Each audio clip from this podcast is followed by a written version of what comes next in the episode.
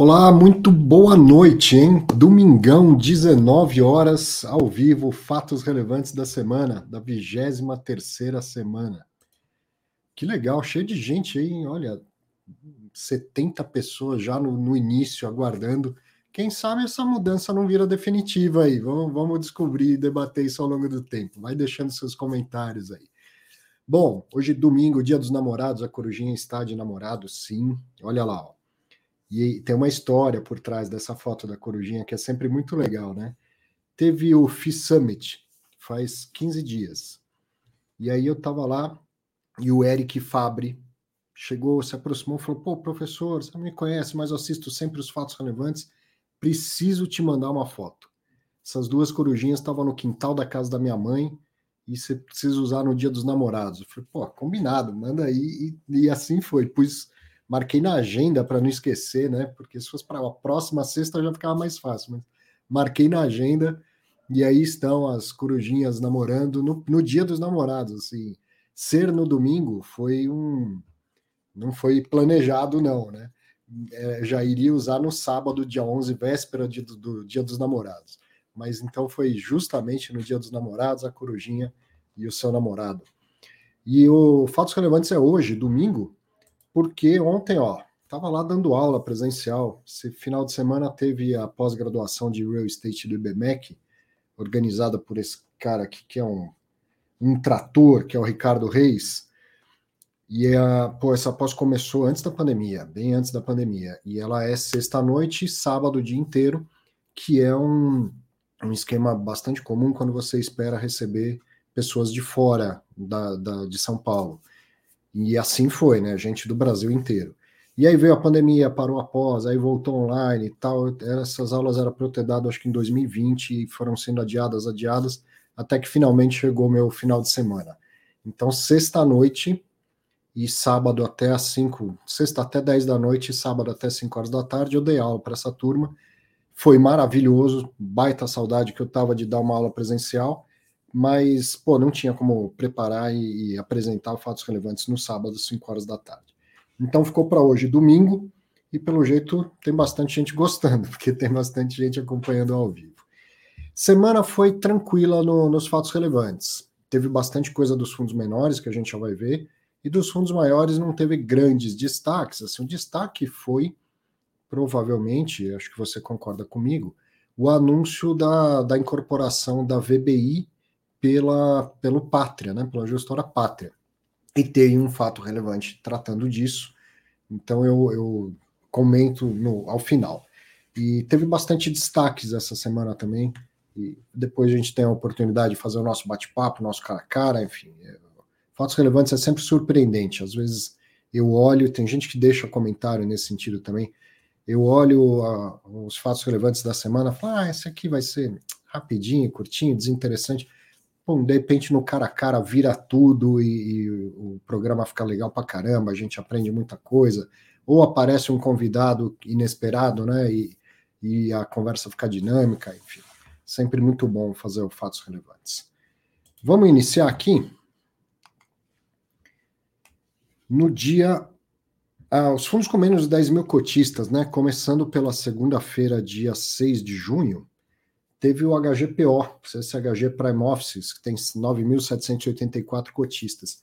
Eu falei desse fato relevante em caráter de exceção, até entrevistamos o Augusto Martins, e vamos continuar acompanhando esse caso, mas agora foi só para dizer que encerrou o período para receber ofertas de compra dos dois imóveis, receberam 25 ofertas, mas não tem mais detalhes neste momento. Então, quando vier um outro fato relevante mais, né, com, com detalhes, conclusivo e tal, a gente continua acompanhando. Também no dia 6, o GCRA11, que é o Galápagos Recebíveis do Agronegócio Fiagro, tem 1.455 cotistas. No dia 7, o MOR, Gestão Ativa de Recebíveis, acho que é MOR, ou é MORI, não sei, tem 235 cotistas.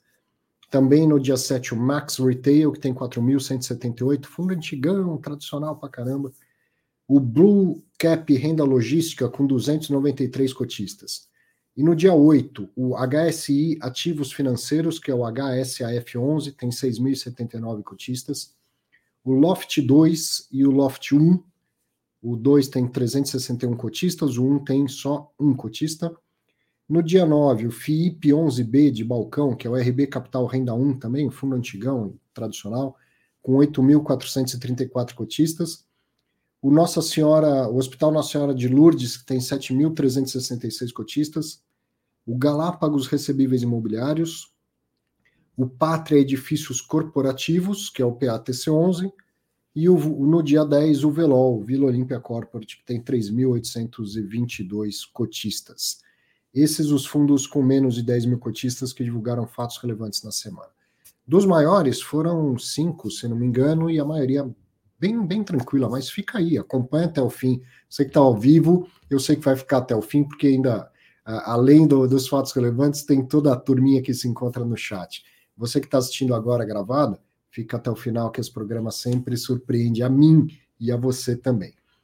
Bom, então quem acompanha aí ao vivo ou gravado pelo Facebook, LinkedIn, pelo YouTube ou pelas plataformas de podcast, hoje no Fatos Relevantes tem o GGRC11 cancelando uma emissão, o KNIP11 iniciando uma emissão de cotas, o XPIN anunciando locação de imóvel, o ABCP anunciando uma decisão judicial e o Pátria Logística, o PATL 11, anunciando a incorporação e mudança na gestão do fundo.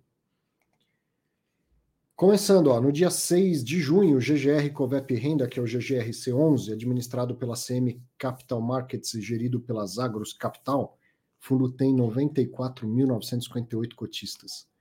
E anunciou que cancelou a quinta oferta de cotas em função das condições do mercado. Essa oferta ela iniciou em 2021, a quinta oferta. Ela era necessária para pagar pelo, pelo galpão que foi comprado do HGLG, aquele galpão da Lojas Americanas, se não me falha a memória. Foi comprado a prazo, tinha que pagar a segunda parcela, senão cancelava o negócio. E então chamaram a quinta emissão. O mercado ficou ruim, não estava nada fácil fazer a emissão, suspenderam temporariamente a emissão. E aí, no meio do caminho, renegociaram contratos de locação, cederam contratos de locação para emissão de um CRI e, com isso, levantaram os recursos para pagar o HGLG. Então, essa, essa emissão estava suspensa, mas ainda não cancelada. É, o motivo principal dela já não era necessário, né? O HGLG já recebeu a parte que tinha para receber. E aí cancelaram, porque o mercado continua ruim. Hum, acho que não cancelaram imediatamente quando fizeram o CRI justamente na expectativa de que se o mercado melhorar, toca o barco, faz a emissão, né, capta recursos, mas como o mercado ainda não melhorou, o juro subiu mais tudo mais, que é a emissão definitivamente cancelada. Era para captar 200 e poucos milhões de reais, acho que uns 250 milhões de reais. Eu pus na, na descrição do vídeo. No dia 6 de junho, o Quineia Índice de Preços, que é o KNIP11, administrado pela Intrag e gerido pela Quineia, fundo com 65.978 cotistas. Fundo de fundo de papel, aí já viu, né? Fundo de papel nessa fase, até coloquei aí, papel ganha da, da, da pedra no Joaquim Pô, né? O papel tá, tá ganhando todas nesse, nessa fase de juro alto, inflação alta.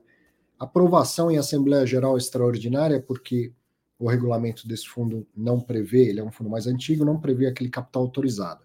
Então tem que aprovar em assembleia. Foi aprovada a décima emissão de cotas, que vai ser uma 400, no valor de até 1 bilhão 219 milhões 250 mil reais. Não tem direito de preferência, isso também está no regulamento do, dos fundos mais antigos da Quineia.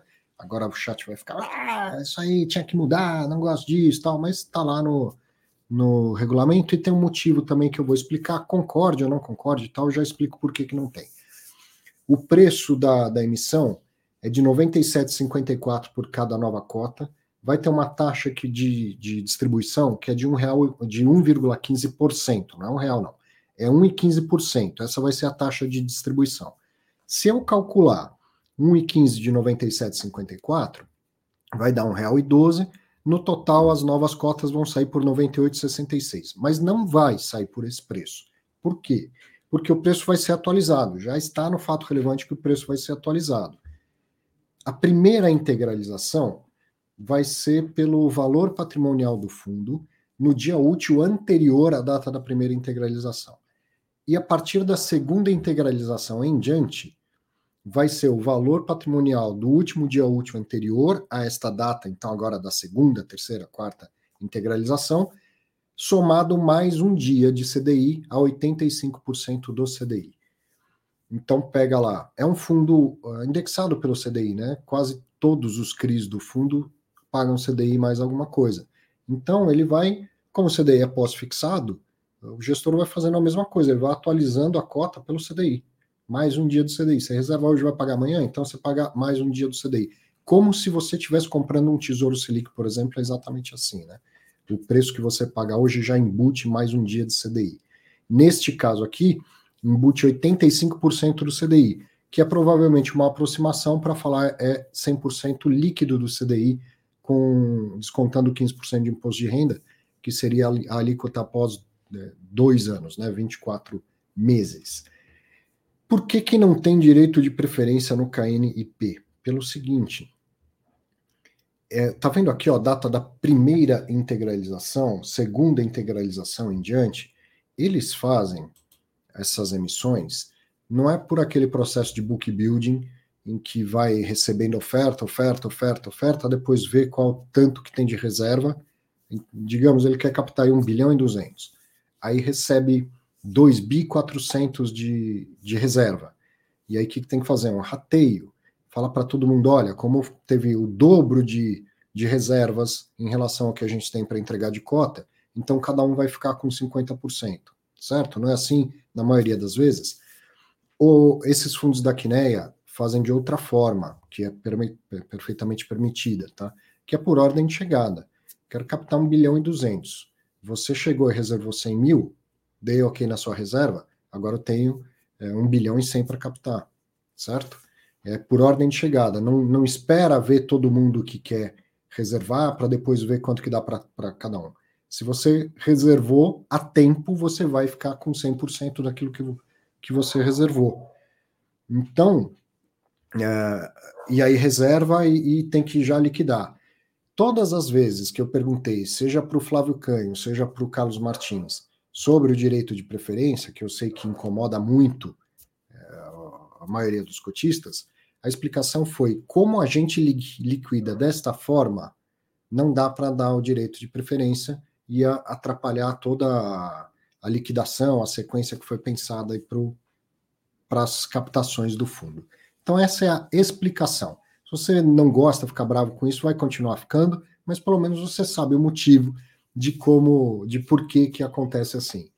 Ah, e outra coisa, isso é, é, meio, é bem chato mesmo, eu concordo, eles só abrem a subscrição para para quem é cliente de tal personalité. Né? Isso aí eu discordo frontalmente. Já falei para eles, já falei para você, falo há anos e anos e anos. Isso não tem nada a ver, não tem nada a ver nem com os padrões de, de governança do próprio Banco Itaú. Não tem nada a ver, nem com o Itaú. Isso, isso não combina com o Banco Itaú. É, isso é falta de, de, de, de, governança. Isso, isso pesa contra. Só quem é cliente do Banco Itaú pode fazer reserva. Isso eu acho uma tremenda de uma bobagem.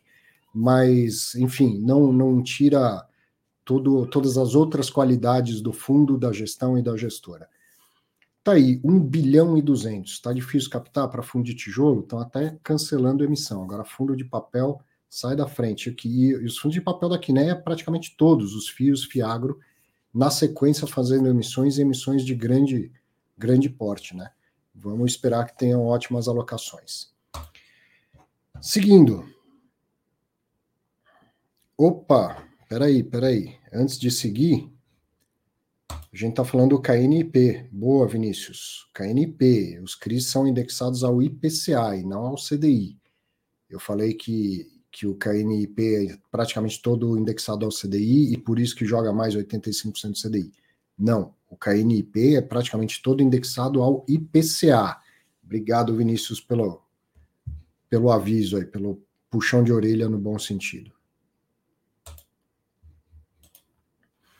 Seguindo, mais um fato relevante da semana, no dia 6 de junho, o XP Industrial, que é o XPIN 11, administrado pela Vortex e gerido pela XP, tem 49.981 cotistas. O Xpin anunciou que alugou o módulo A1 do BBP Jundiaí 1, que tem 1.108 metros quadrados. Está em azul entre parênteses aí. Por qual prazo? Eu não sei, não tem no fato relevante. Senti falta desse, desse detalhe na notícia. Diz que alugou, mas não diz por qual prazo. O contrato deve gerar uma receita mensal bruta de 0,0026 por cota, então praticamente imperceptível, né? E a vacância física do fundo será reduzida de 17,3% para 16,9%. Então, é um, sempre boa notícia, né? Imóvel sendo alugado é sempre boa notícia. Mas é um, dentro do patrimônio do fundo, uma, uma alocação bem pequenininha, né? Ó, o Marcelo aqui, ó, falando que nunca comprou cota do fundo da Quiné por esse motivo. Eu não sou cliente VIP de Itaú. Quem fez, teve alguma aula de fundo imobiliário comigo, desde as minhas primeiras em 2012, eu gosto de usar algumas analogias, né, para tentar ser mais didático. E eu sempre disse que escolher um fundo de investimento imobiliário é que nem escolher um carro usado. Não vai ter nenhum perfeito nenhum perfeito. Você vai conviver com imperfeições que te desagradam. Para qualquer fundo imobiliário. E aí, logicamente, cada um sabe aquilo que ele aceita, aquilo que ele não aceita. Qual é a imperfeição que ele aceita conviver e a que ele não aceita conviver. Se o Marcelo é, acha inadmissível o fato de só fazer emissão para só poder entrar na emissão cliente do Itaú, Marcelo, você acha isso inadmissível, vai contra os seus, preceitos tal, então beleza, está certo, não, não, não, precisa investir. Mas todos os outros fundos imobiliários que você investe têm um defeitinho também, certo? Então não quero defender o Kineia e nem discordar de você, mas quero lembrar isso que eu, que eu gosto sempre de dizer. Investir em fundo imobiliário, escolher fundo imobiliário é que nem escolher carro usado. Ele não é zero quilômetro, ele sempre tem um defeitinho, um amassado, um pneu careca, um riscadinho, uma coisa assim, um furinho no estofamento, e você não é obrigado a comprar nenhum deles, mas sabe que também tinindo zero quilômetro você não vai achar nenhum. Então você vai vendo quais os defeitinhos que você aceita conviver ou que não aceita conviver. Especificamente sobre esse negócio de, de emissão, como eu sempre falo, é, cara, o fundo é listado em bolsa, bicho. Você quer participar da emissão? Compra quando você quiser. Amanhã na bolsa. Não precisa esperar o dia da liquidação, não precisa esperar nada. Compra o quanto você quiser na bolsa. Não tem direito de preferência. Compra amanhã na bolsa, o quanto você quiser. Então eu, eu realmente, para mim, para mim é um risquinho de nada isso, tá? É, acho não ter direito de preferência é um, é risquinho de nada. Só poder reservar quem é cliente do Banco Itaú, isso acho uma bobagem. Isso acho uma bobagem. Tá? Mas, enfim, opiniões respeitamos todas. Mais um fato relevante aqui. No dia 7 de junho, o Gran Plaza Shopping, que é o ABCP11, administrado e gerido pela Rio Bravo, fundo que tem 19.130 cotistas, ele, o fato relevante é curtinho também, diz que no dia 7 de junho o tribunal julgou um recurso e manteve a decisão anterior, que não reconhece conflito de interesse entre a Sim PropTech e o fundo. O fundo vai recorrer novamente da decisão. Só para a gente retomar, entender melhor do que se trata. Na semana passada, está em azul aí com recuo, o fato relevante da semana passada. Então, o Tribunal de Justiça do Estado de São Paulo tinha decidido que não existia conflito de interesse entre a Sim PropTech e a antiga CCP e com isso tinha anulado as consultas formais ocorridas em 2020 e 2021, que decidia favoravelmente sobre cisão parcial do fundo. Né? E o, o então o tribunal foi contra essa as decisões dessas consultas formais que não consideraram os votos da SIM, porque a Rio Bravo afirma que ela é, é uma. É, há conflito de, de interesses entre a SIM e o fundo o, o Tribunal de Justiça vai contra essa interpretação da Rio Bravo e diz que não existe conflito de interesse. Rio, na semana passada, a Rio Bravo avisou dessa decisão e falou: vou recorrer. Recorreu. E agora, essa semana, está dizendo: olha, daquele recurso que eu falei da semana passada, mais uma vez mantiveram a decisão de que não tem conflito de interesse e ainda, né, ainda assim o fundo vai recorrer novamente. Nosso direito processual civil e as e os infinitos é, infinitas formas de é, possibilidades de recorrer. Pergunta do Jonas aqui se não é pelos custos que a Quineia faz isso. É, Jonah, eu, entendo que é porque a, a Quineia faz isso que o custo é mais baixo, que o custo fica mais baixo, sim. Mas eu não, não todas as vezes que eu perguntei, tanto para o Flávio quanto para o Carlos, a resposta foi pela forma com que a gente liquida, não dá para dar direito de preferência e abrir para as outras corretoras. E agora, em consequência disso, o custo fica mais baixo da emissão, sim.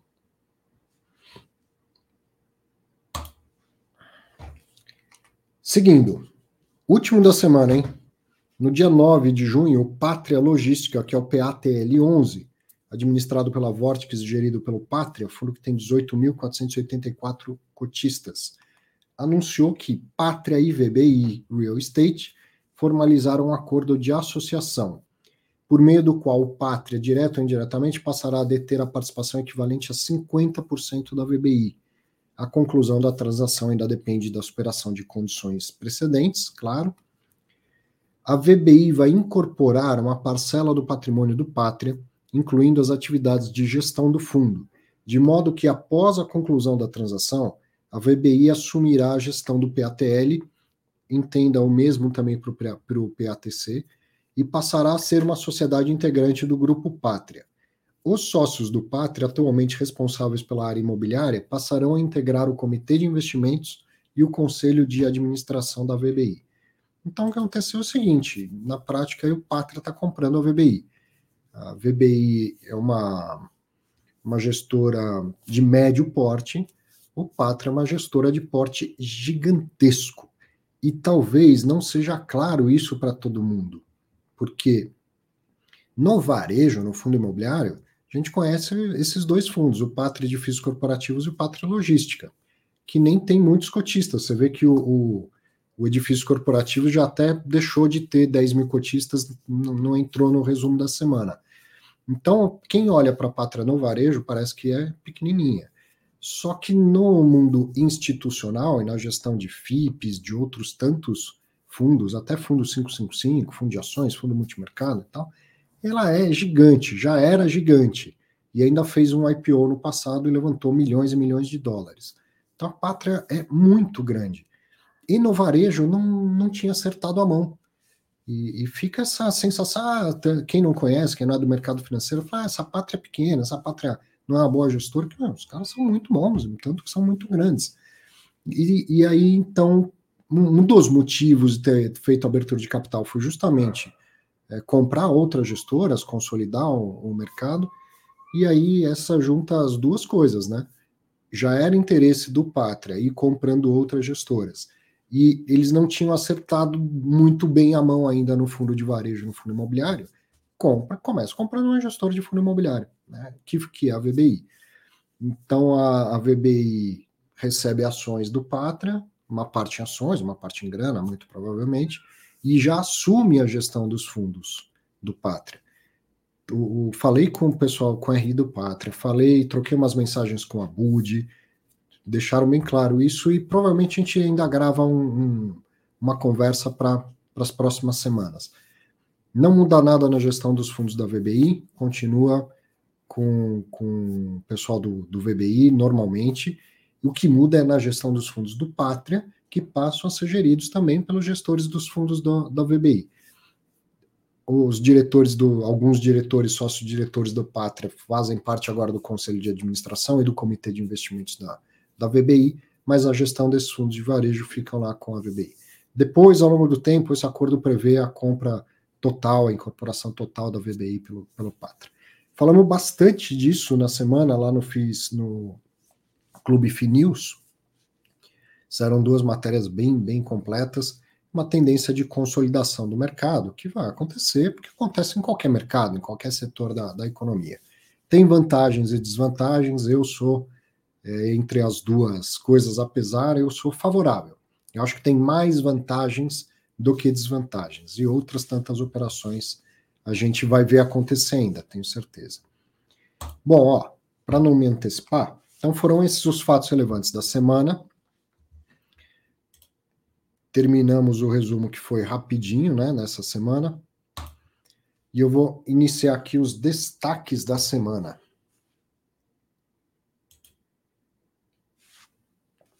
Primeiro destaque. Ah, putz, esse foi legal, hein? Quem aí participou? Quem está assistindo ao vivo e participou do evento de fundo imobiliário no metaverso do Clube FI? Esse foi legal pra caramba, vou te falar, hein? Primeira vez que eu dei aulas pelo metaverso, dei uma palestra pelo metaverso. Para quem não sabe do que se trata, vou até colocar um videozinho de 30 segundos, 40 segundos para você entender. O, o Clube FI, o escritório do Clube FI é no metaverso. É isso que você está vendo na tela aqui, eu vou deixar maior para você ver. E o Rodrigo montou aqui umas salas de aula mesmo. Ó. Então, no dia 9 de junho, teve um, evento ao vivo, online, no metaverso, e acredite, ser no metaverso é diferente de ser meramente online. O Thiago está falando aqui, ó, tentei, mas não entrava no, no celular. Funciona melhor num computador mesmo, Thiago. Bem melhor no computador. Depois que você entra uma vez pelo computador, provavelmente depois você consegue entrar fácil pelo celular. Mas ainda assim, a experiência é mais completa se você tiver num computador ao invés de um celular, tá? Então, ó, duas salas de aula. Felipe Ribeiro estava dando uma palestra aqui e eu estava dando uma palestra nessa outra sala aqui. Para explicar exatamente a sensação, só, só quem participou não é a mesma coisa que, ah, vamos para o Zoom. Não, não é. É completamente diferente. É algo bem no meio do caminho entre o presencial e o online. Eu vou colocar o videozinho aqui, 40 segundos, para que você consiga entender o que eu estou te falando aqui. Ó.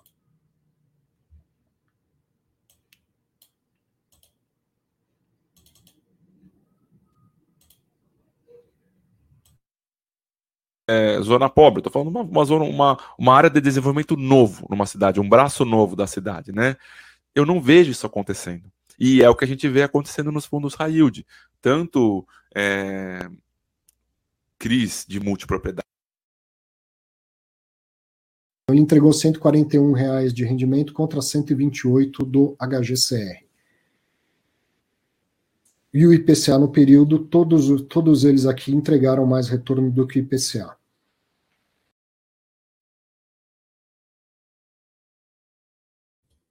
entendeu o que estava se passando ali, ó?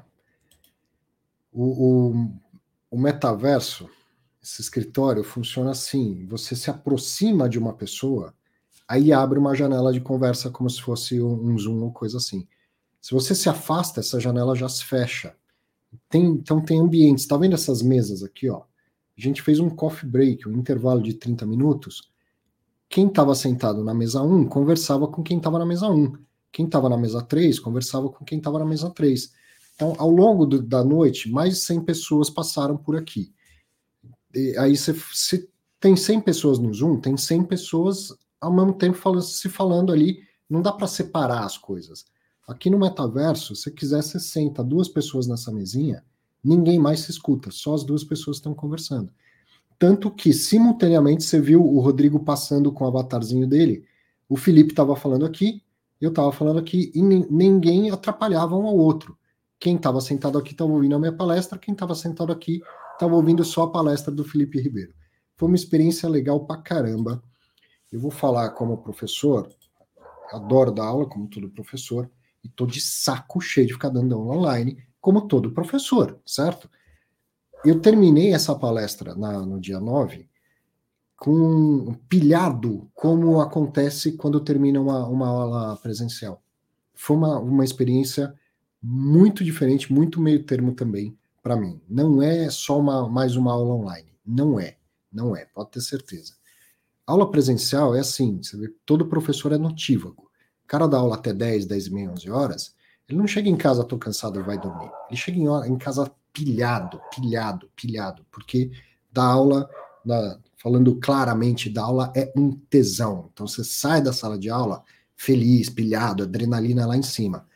Aula no Zoom, cara, já deu no saco, já deu no saco. A, a, cai, a, cai a qualidade de todo mundo.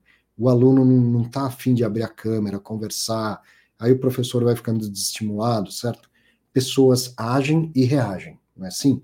E, então a aula no Zoom não tem o mesmo tesão, não tem. Funciona, cara, funciona, facilita para todo mundo e tal. Não vou dizer que não, não, não, vale a pena, vale a pena, mas é, é, completamente diferente a sensação do online e simples e do, do simples online e do presencial.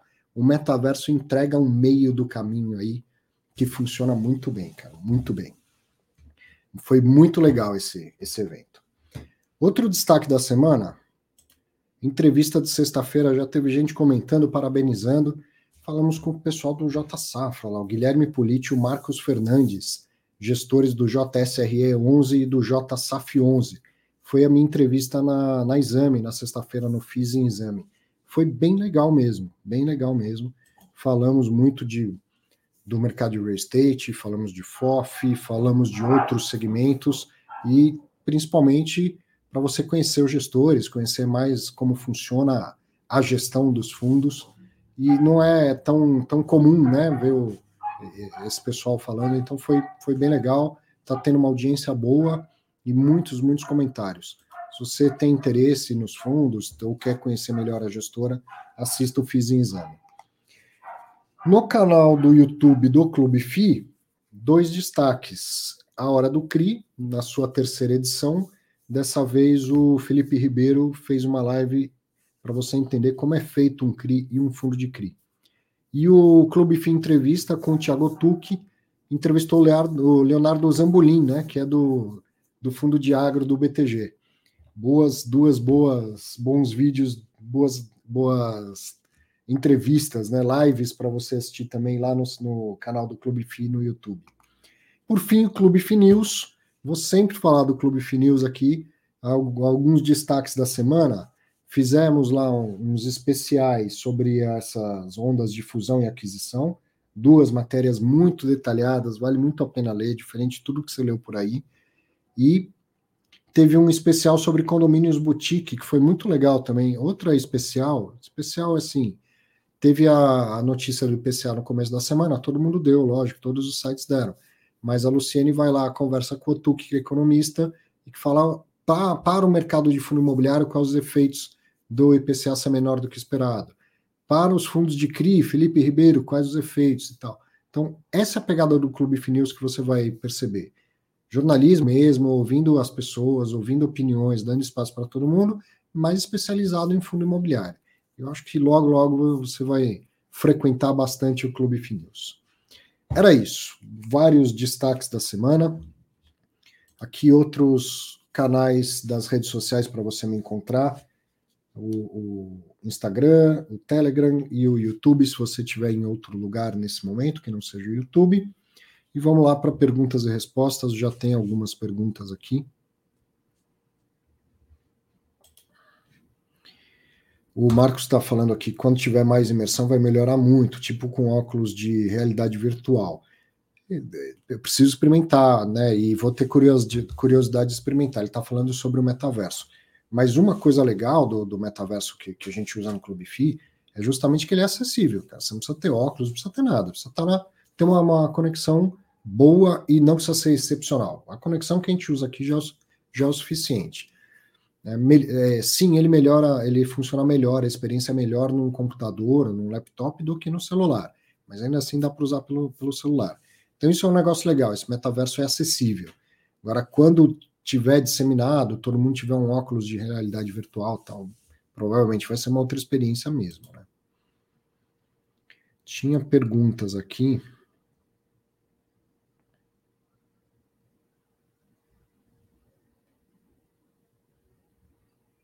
Aqui.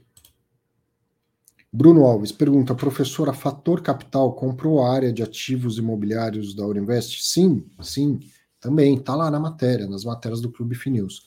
Foi uma outra anunciada no início da semana, e outra coisa foi uma, um acordo operacional, não é fusão, né, aquisição, mas um acordo entre a Warren, que é uma corretora, e a, a Vectis.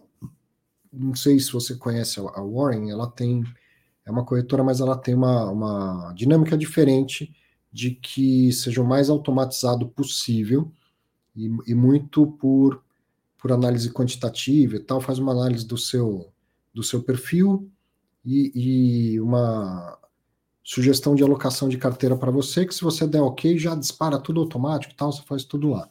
E, e, nessa metodologia, vamos dizer assim, deles trabalharem, não tinha um, uma coisa mais personalizada de fundo imobiliário, e eles fizeram um acordo com a Vectis para, inclusive, provavelmente lançar um fundo ou mais do que um fundo imobiliário com, em parceria, Vectis e Warren, coisa assim. Enfim, uma, uma parceria uh, operacional entre eles, além dessas outras que foram anunciadas na semana. A Fator comprou a, Aurinvest e o, o Pátria comprou, incorporou a VBI, vai incorporar ao longo do tempo. Né? O Alexandre Tawil, o grande Alexandre, Aliás, deve ter bastante, tem bastante gente ao vivo, mas tem bastante gente que está pela primeira vez ao vivo, né? Que não, não dava para participar no sábado naquele horário e tal. Daqui a pouco, se é a primeira vez que você está assistindo, primeiro, obrigado e bem-vindo. Eu vou colocar um, um, link aqui que é para o cara a cara. Basta você clicar no, no link que você vai aparecer aqui, pode bater um papo comigo, fazer uma pergunta, dar a sua opinião, sua sugestão, tudo mais. O Alexandre comentou aqui, aparentemente a Pátria estava interessada no bom nome que a VBI fincou na gestão de fundo imobiliário, enquanto que a gestão da casa teve o principal fundo da casa sofrendo ataque de compra hostil. É, sim, provavelmente, Alexandre. É, como eu falei, bom para todo mundo, né? O Pátria estava incomodado, pode ter certeza que estava incomodado com a, com a situação do, dos fundos imobiliários que não decolaram, né? A intenção da Pátria, toda vez que monta um fundo, é ter bilhões, bilhões e bilhões. E aí o mercado tem seus momentos e tal, e eles não cresceram. Então, se olhasse o Pátria só como uma gestora de fundo imobiliário, parecia uma gestora pequena. E aí a, a incorporação, a fusão é sempre uma forma de acelerar também o seu crescimento. Né? Pretendo, viu, Alexandre? Pretendo. Vamos ver se para a semana que vem funciona de da gente gravar uma conversa com eles. Olha que legal, ó. O Maurício não sabia que o Pátria era tão grande, mas achei bom que nada muda na VBI. Dá um Google depois, Maurício, no tamanho da, da pátria, dá uma pesquisa IPO do Pátria. Foi feito na Nasdaq, não foi feito aqui. Pátria e, e 20 partners, no ano passado, fizeram IPOs lá na Nasdaq. Da 20, eu lembro de cabeça, foram 700 milhões de dólares. Do Pátria, se não me engano, foram 800 milhões de dólares. É dinheiro pra caramba que os caras captaram. E aí eles vão alocar esses recursos ah, mas é um fundo? Não, não, não, não, para lá. Uma coisa é a gestora monta um fundo e fala, venha investir no meu fundo. Outra coisa é a empresa gestora emite ações. Vamos lá, comparando né, em proporções muito menores, é o que é, é o que a gente está falando do, do Clube FI. Entendeu? Tem lá a rodada de investimentos do Clube FI, a oferta pública do Clube FI, que é um equity crowdfunding, não é um IPO, mas comparando em proporções menores. É, pô, você vai comprar lá e vai, vai virar sócio do Clube FI. Quem entrou no IPO do Pátria, quem entrou no IPO da 20 Partners, não está dando dinheiro para eles fazerem gestão de um fundo. Você está virando sócio da gestora. Você acredita no negócio gestora, que ela vai ganhar dinheiro com taxa de gestão, com taxa de performance, com outros negócios, outras linhas de negócio que ela possa desenvolver. Então, ambas as, as gestoras agora precisam fazer a alocação desse capital né, para remunerar os seus acionistas. E está, na, com certeza, na mira de, das duas, comprar outras gestoras e, e ir consolidando o mercado. Né?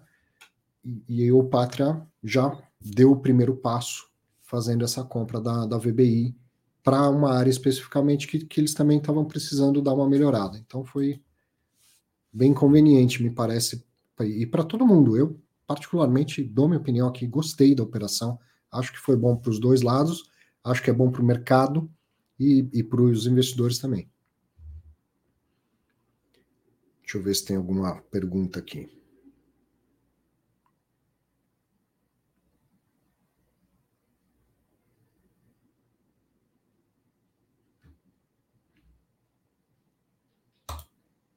O Marco está dizendo que o PVBI deu uma boa queda na sexta. Acho que o pessoal já prevendo incorporar com o PATC. Será? Ó, Marco, pode vir uma incorporação? Até pode, mas eu acho bem provável. Acho bem provável. Pensa assim, quantas gestoras têm dois, três fundos similares? Red, por exemplo. Quantos fundos de shopping tem dentro da Red, além do HGBS? Então, não necessariamente precisa precisa fazer uma incorporação, incorporação entre os dois fundos, dar aquele trabalho todo, aprovar em assembleia, isso tudo. É, não sei, não, não tenho certeza. No curto prazo, eu diria que, que não vai rolar, não, essa, essa incorporação. Talvez no longo prazo, mas não sei, acho que não é estritamente necessário e eles vão ter que avaliar se acham que vale a pena encarar as assembleias, essas coisas todas. Vou colocar um link aqui, ó, para quem quiser participar do, para, do cara a cara. E vou lembrar, se é a primeira vez que você está acompanhando ao vivo fatos relevantes, clique, se você clicar no link, você vai aparecer aqui junto comigo, e aí pode dar a sua opinião sobre a, os fatos relevantes da semana, pode fazer uma pergunta, vai participar. Aqui todo mundo tem, tem espaço, tem voz para participar.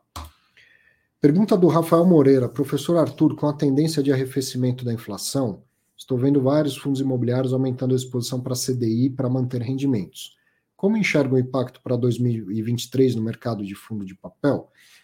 Rafael, é, o IPCA, ele vamos sejamos otimistas ou vamos trabalhar com um cenário base que muita gente está trabalhando, que a, a inflação já tem atingido o seu pico e que ela vai começar a diminuir e que com isso a taxa de juro também provavelmente atingiu seu pico, talvez tenha mais uma alta na próxima reunião, mas não, não se espera que suba muito mais.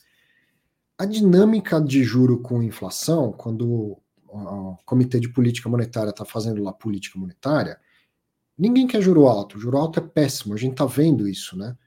Há um pouco tempo atrás a gente tinha juro de 2, 3 ao ano e o mercado era bom, era promissor e tal. Aí o juro quase 13, você pega aí um gestor de fundo de tijolo que faça uma emissão hoje, vale mais a pena ele, deixar o dinheiro parado no CDI do que ele comprar um imóvel. Porque ele não vai comprar um bom imóvel rendendo 10% ao ano. E o, o dinheiro no CDI rende 10% ao ano líquido de imposto de renda, né? Isso é péssimo para o mercado, para a economia, enfim. Então ninguém quer juro alto, nem, nem o Banco Central, nem o Comitê de Política Monetária. Só sobe juro nesse patamar porque entre juro alto e inflação alta cara, abraço o juro alto. Inflação é péssimo, péssimo. Você também está sentindo isso na pele. Imagina as pessoas mais carentes, os pobres e tal, o quanto sentem muito mais na pele o efeito danoso da inflação. Então você sobe o juro para segurar a inflação. A inflação começa a cair, o juro começa a cair também, né? Então a inflação, se tudo der certo, a inflação cai antes e permite que o comitê, porque a inflação não é um não é o comitê de política monetária que decide, né? A inflação a gente adoraria que fosse pequenininha, ter uma meta e tal, mas não está na mão do, do, do pessoal do governo resolver a inflação é tanto. A taxa de juro é é a dose do remédio para ver se a febre baixa, mas você dá a dose espera para ver se a, se a febre baixou ou não. Então, se a inflação realmente começar a cair, aí o juro começa a cair também. E muito provavelmente de uma forma lenta. Você não vai ver cair dois pontos percentuais de uma, de uma reunião para outra, exceto se a gente tiver entrado numa baita crise. Então, qual, que leitura é essa que você está me passando? Se o IPCA vai começar a cair, o CDI vai começar a cair, mas depois, primeiro cai o IPCA, olha, vê, caiu mesmo, é verdade, caiu, então vamos começar a derrubar a taxa de juro, entende? Então, por isso que, que algumas pessoas estão fazendo essa leitura que está falando vou sair do IPCA e vou, vou migrar para o CDI. Agora, no médio prazo, se a inflação cair, o CDI vai cair também. Um pouco depois, mas vai cair também. E, e tomara que caia bastante, não para dois, que eu acho que nunca encaixou isso no nosso, no nosso país, mas tomara que volte para ser uns 6, 7% ao ano. Então, quem está saindo de IPCA para CDI está tentando aproveitar mais um pouco desse período de indexadores altos hoje tanto IPCA como CDI estão altos, IPCA veio um pouquinho abaixo, tomara que tenha sido mesmo uma reversão e que comece a diminuir. Falou isso pelos efeitos da inflação alta na economia e na vida das pessoas. Eu tenho pavor de inflação alta.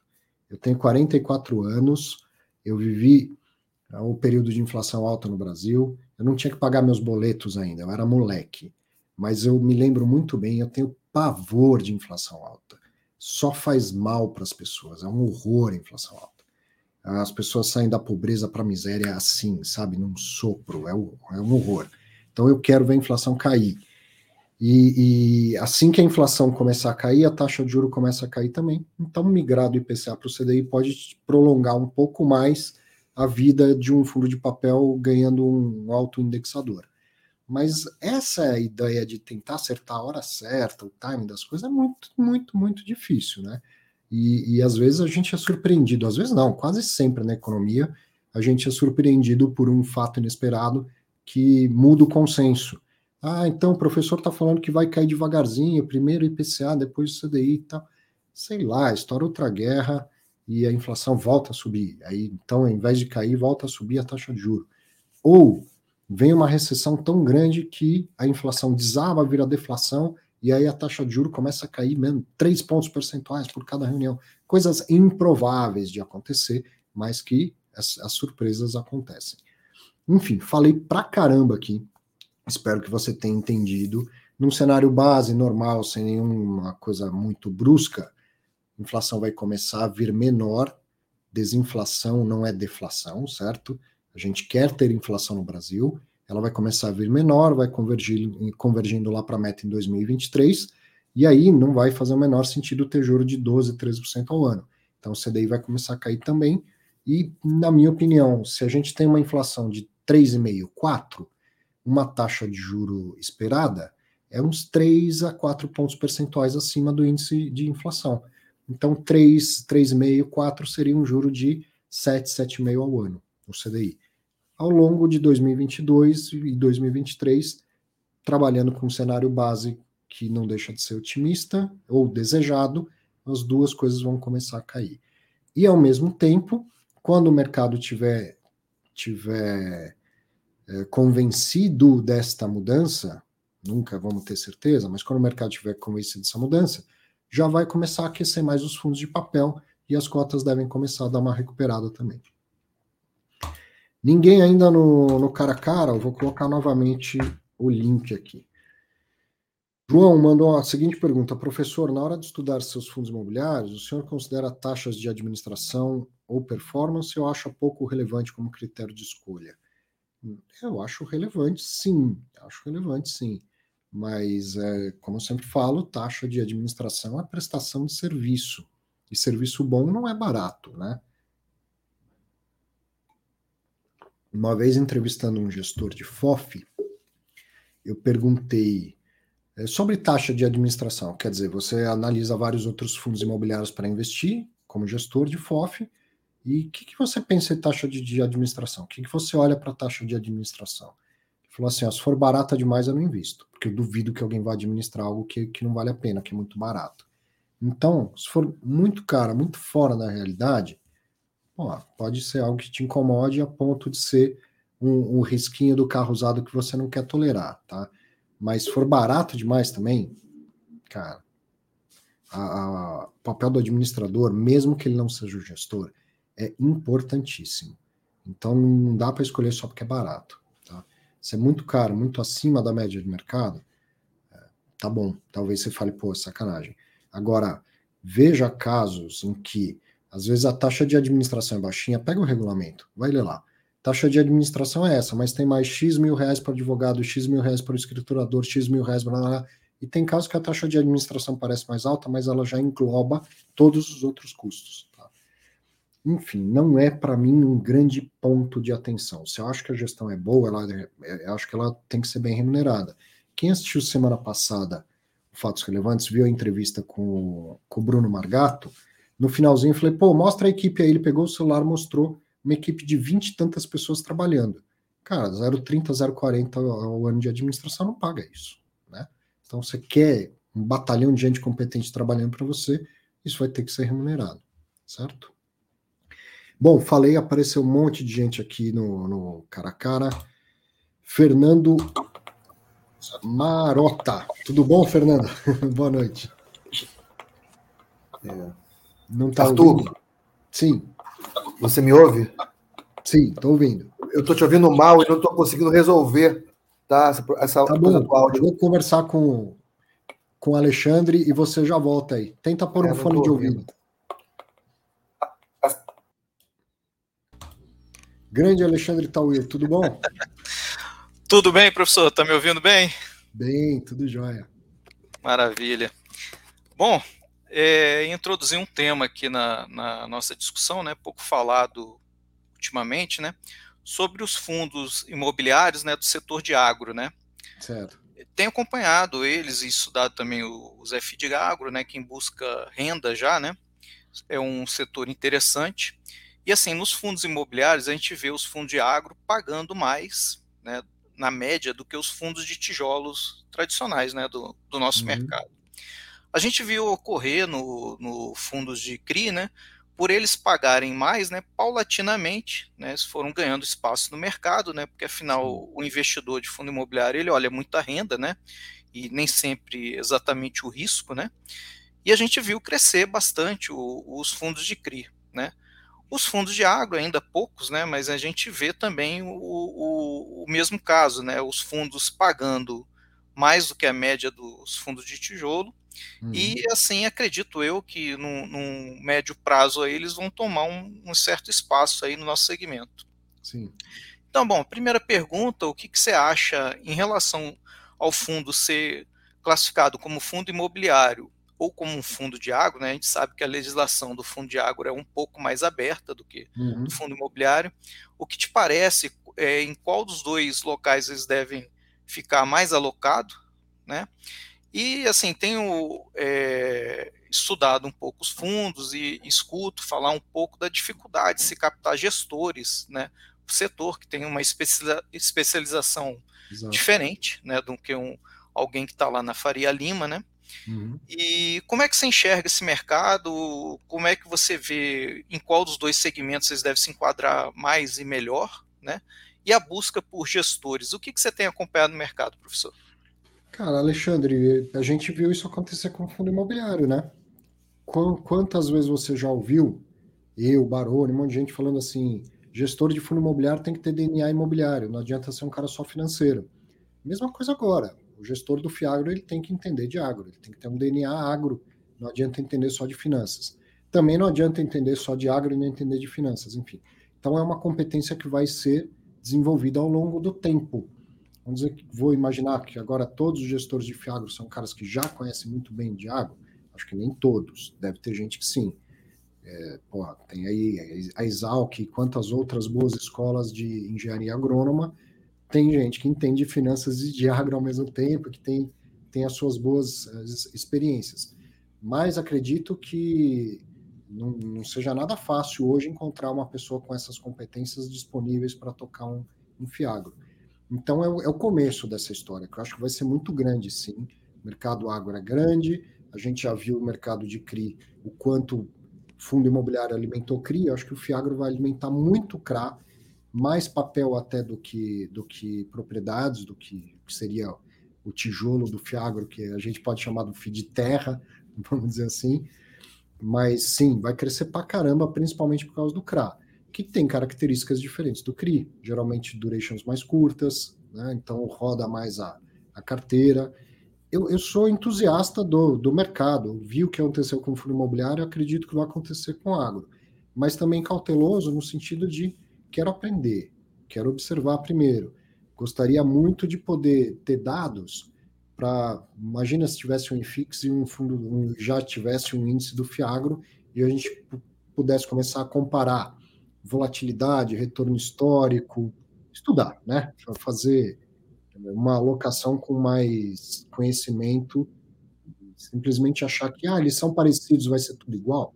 Lógico que não vai ser tudo igual e, e, entender qual vai ser o papel do Fiagro no meu portfólio, no portfólio das pessoas.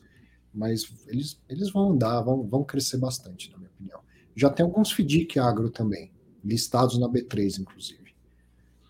Mas é o começo, acho que é o começo. Em, em termos de legislação, você acha que a legislação mais aberta do FID é, ela favorece é, a ida para ser formado como FII de agro. Sim, os fundos de. Todos eles, mas fundo de tijolo do agro, né? Como a gente tem o RISA, o BTRA e tal, eles nasceram antes da formalização da lei do FIAGRO. E eu, eu não, não acredito que a gente vá ter mais fundo imobiliário comprando terra. Aí já vai ser FIAGRO fazendo isso. Já que agora existe o FIAGRO, eu acredito que vai vir via FIAGRO. Espero que esses fundos imobiliários que existem continuem fazendo emissão e crescendo, mas novos fundos provavelmente serão fiagros comprando terra e não outros fundos imobiliários comprando terra. Fora o CRA, né? Que tem muito espaço para crescer. É, a gente tem visto até as taxas maiores né, deles e mesmo assim eles pagando bem, né? Aliás, uma, uma sugestão, professor, é, para você e para o Felipe, né? Seria interessante é, chamar pessoas que estruturam né, CRAS, a gente uhum. aprender com eles, né? Se tiver oportunidade, eu estaria Cara, sempre assistindo aí. O, o caminho está só começando para tudo, né? Para quem vai fazer gestão, para quem vai dar aula, para quem vai fazer entrevista. Eu, eu tenho um grande déjà vu aqui, e que foi uma boa experiência para mim fazer tudo isso com fundo imobiliário, que vai ser muito legal fazer tudo isso com, com Fiagro também. Bacana. Continuo te vendo. Valeu, grande abraço. grande abraço, professor. Tchau, tchau. Tchau, tchau. Como vai? Boa noite, seu José. Boa noite, professor. Tudo eu bom? Tenho, eu tenho 75 anos, então eu vivi. O senhor acabou na pele, que o senhor falou ainda há pouco, a hiperinflação. É, a hiperinflação. Fui impactado direto pelos planos Collor, Bresser e Sarney. Então, naquela época, eu tomei uma decisão de investir só em imóveis. Então, uhum. comprei, até fazenda eu comprei. Uhum. Há uns uhum. cinco anos atrás, eu decidi é, me, que eu digo me desmobilizar, ou seja, sair da parte de imóveis, até mesmo preparando sucessão, essas coisas. Certo. E, então, eu comecei a estudar em que, que eu ia investir e descobri os fundos imobiliários. E dei a sorte de uns primeiros vídeos que eu vi, era com o senhor. então, eu passei a faz, entrar na fila dos seus seguidores e admiradores. Mas eu tinha duas perguntas para fazer. É, uma eu, eu queria saber a sua opinião. Uma é o seguinte: uma diz respeito a um ponto polêmico, que é a taxa de performance. Uhum. Né? Tem gente que concorda, tem gente que não concorda. Eu sou um dos que não concorda. Eu acho que a, a, cobrando a, a, taxa de gestão sobre o valor de mercado, se o fundo é, desempenha bem, a taxa sobe, o gestor ganha mais. Mas o que eu queria fazer é o seguinte: o que eu acho um absurdo é o que está acontecendo nos fiagros. Uhum. Porque eles estão. Acho que só o Kinect não cobra, cobrando uma taxa de performance, tipo, sempre do que ultrapassar 100% do CDI, mas eles já vendem papéis a 4, CDI mais 4%. Então eu uhum. acho que é como. Eu comparo que é como bater pênalti sem goleiro. O que, que o senhor acha? Muito bom. É, bom, vamos lá. Então, primeiro, sobre taxa de performance. Tem, quem gosta, quem defende, é porque diz que alinha melhor o interesse. Né? Então, para que essa informação, essa afirmação seja verdadeira, então, então vamos pensar que a taxa de gestão tem que ser pequena e a maior parte do ganho tem que estar na taxa de performance. Né? Se a taxa de gestão já é grande, além disso eu tenho taxa de performance, aí passa a ser muita remuneração, né? Outra coisa que eu pois é, gosto... É, mas... Pode falar. Não, pois é, mas quando eu, quando eu, eu estipulo que eu vou ganhar a performance, quando eu conseguir mais do que 100% CDI e todos os meus CRAS já são vendidos a mais a CDI mais 4%, eu já estou garantido a taxa, não preciso fazer então, esforço aí, nenhum. Aí é a segunda parte do comentário do senhor em que eu concordo plenamente e faço uma única ressalva. Então, eu não, eu acho que CDI como como benchmark, né, como o balizador de uma taxa de performance, eu acho mal encaixado. Acho mal encaixado. CDI é o custo de oportunidade da gente. Para ganhar, para ganhar 100% do CDI, o senhor põe o, o dinheiro do senhor num, num, CDB de um grande banco. Certo? Já ganha 100% do CDI com risco praticamente nenhum. Põe o dinheiro no Tesouro Selic, risco baixíssimo, já vai dar 100% de CDI. Então, a taxa de performance, eu sempre dei o exemplo nas minhas aulas, assim, você dá uma medalha para o cara que terminou a maratona, não para o cara que foi até a esquina ali por você. Se o gestor uhum. correu uma maratona por você, você, você remunera ele com a performance. Bateu o CDI, não é mais do que obrigação. Agora, quando o CDI está 12, 13, 14, bater o CDI é difícil, não é fácil. Né? Essa é a única Pois é, mas eles, já, mas eles já colocam que é, é, é, é vende um CRA CDI mais 4. Sim. Então ele já vai sempre bater o CDI. Já vai, vai bater automaticamente. Então, é isso, é isso que eu, eu acho absurdo. Gosto. Realmente não gosto. Acho que, que 100% do CDI como taxa de performance é mal encaixado. Não, não é. considero correto isso também. E tá, a segunda. Ter uma taxa de performance, se a taxa de gestão é menor e uma parte da remuneração fica para performance, eu acho que tudo bem. Tem gente que gosta a linha. E tem que lembrar o seguinte: taxa de performance é como se o, senhor, se o senhor estivesse convidando o gestor a tomar risco em nome do senhor.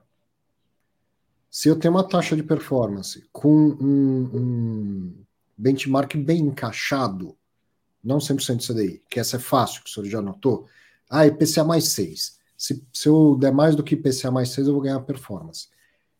Todo mundo quer ter mais do que IPCA mais 6. E o gestor, duplamente, porque ele quer ganhar a taxa dele. Se ele for conservador, ele não vai conseguir ganhar a performance. Então ele vai ter que ser mais arrojado, ele tem que, vai ter que ficar acima, acima da média. Ficar acima da média, só sendo mais arrojado do que a média do mercado. Então, quando existe taxa de performance, entenda que a gestão vai ter que ser mais arrojada, um pouco mais arrojada. Quanto maior for essa, quanto maior for o, o balizador, a IPCA mais 10, para dar mais do que IPCA mais 10, o cara vai ter que ser um aloprado, mais do que arrojado. É, é, né? Mas no caso aí dos, dos, dos, dos fiados está sendo CDI. É, é, é, mal encaixado, concordo com o senhor que é mal encaixado. Era, era isso. A segunda pergunta é a seguinte, professor. É, nós estamos vendo aí uma profusão de é, instalação de é, usinas solares, né? Agora uhum. disparou mesmo. E eu não entendo por que, que não tem um fundo imobiliário que está comprando essas terras e e arrendando para. Será que sim. não há interesse, não há margem para isso? Acredito que sim, já, já foi. Esse assunto já foi aventado algumas vezes, inclusive aqui no, no Fatos Relevantes. Certamente, se tem negócio, se tem negócio, vai aparecer fundos para financiar. Agora, qual é a rentabilidade desse negócio? Dentro de um fundo imobiliário vai, vai encaixar e vai funcionar? Porque vamos imaginar o seguinte: se uma usina dessa der 7% ao ano, é parecido com, com, com imóvel e tal, e tem fundo imobiliário que consegue é, investir. Mas qual é o risco deste novo mercado, ainda desconhecido, ainda não totalmente regulamentado? Aí você fala, eu posso investir num fundo imobiliário, comprar um imóvel de, de bom porte, bem localizado para dar 7 ao ano, ou comprar uh, uma usina, financiar lá uma usina solar que é um negócio que ainda está começando, que ainda não tem toda a regulamentação, que eu enxergo mais risco. Vai dar o mesmo que fundo imobiliário? Então eu fico naquilo que eu vejo menos risco. Talvez a rentabilidade seja até menor do que isso. Eu não sei, realmente não sei. Então, a hora, a hora que a conta fechar, vai ter fundo imobiliário investindo nisso, não tem a menor dúvida. Quando que vale a pena assumir o risco de novos mercados, de novos segmentos? Quando o juro está mais baixo. Com o juro a 12,75, pode ir para 13, 13,5 na próxima reunião, você fica no, no, arroz com feijão, no conservador, como o senhor fez no passado. A, a, a taxa de juros era alta, a inflação era alta, o que, que o senhor fazia? Compra imóvel. Vai investir em fazenda solar? Não, vou comprar mais um imóvel. Não era assim? Então, com juro 12, 13, que felizmente já é alto para os patamares atuais da nossa economia, dificilmente a gente vai ver novos segmentos chegando. Veja que o agro e o residencial para renda surgiram nesse período em que a taxa estava menor do que 6. A gente ficou quatro anos e meio com taxa de juro abaixo de 10 nessa última, uh, nesse último período de juro baixo, e chegando até a 2% ao ano. Foi aí que o mercado de fundo imobiliário foi pôr o pé em outros segmentos. Então não vai ser com juro a 12, 13 ao ano que a gente vai ver outros segmentos chegando, seja ele de, de plantas solares ou qualquer outro mais novo ou mais arriscado. É isso aí. Muito obrigado, professor. Um abraço. Obrigado, aí. eu. Um grande sempre abraço. Seguindo o senhor, sempre seguindo o senhor. Obrigado. Tudo bom, André? Boa noite. Boa noite, professor. Como vai? Tudo bem? Está me ouvindo bem? Estou ouvindo sim, tudo jóia. Bom, primeiro é um prazer estar aqui. É, queria expressar aí a, a minha admiração é, pelo trabalho que tem sido feito aí pelo, por toda a indústria. Uma indústria que eu acompanho desde 94, não a de, de fundos imobiliários, mas a de fundos de investimento. Quando eu comecei a estagiar na Ambid, ainda era Ambid. Uhum. Na época, a Ambid recebia por fax os patrimônios líquidos e, e cota dos fundos para publicar na Gazeta Mercantil. ainda tinha Telex. Ainda algumas informações chegavam por Telex. É, enfim, conheço um pouco a indústria de fundos é, da, dessa época. Depois mudei de, de vertente e morei fora do Brasil. Em 2010 eu voltei e comecei a trabalhar na área imobiliária como broker. Em 2013 fiz um primeiro negócio com, com fundos imobiliários, com uma gestora e passei a acompanhar bem de perto a, a indústria, assim, a ter um contato muito próximo com gestores, enfim. E o que eu queria fazendo esse pano de fundo para mostrar como, assim, nos últimos anos o negócio evoluiu de uma forma, assim, é, exponencial em vários aspectos. Eu acho que o Clube FI é, ajudou muito. É, e, e, e, vou explicar por quê. Porque eu ia São moro no Rio, mas eu ia a São Paulo com frequência, ter, tomar um café com gestores para entender das estratégias, saber o, no que focar, mas o volume era muito menor, né? o, o volume de negócio, o, o número de, né, de fundos, o número uhum. de cotistas, e houve um crescimento exponencial, né? enfim, em função aí dessa queda da taxa de juros histórica, e eu espero que o mercado siga crescendo, é, o segmento siga crescendo, se consolidando, né?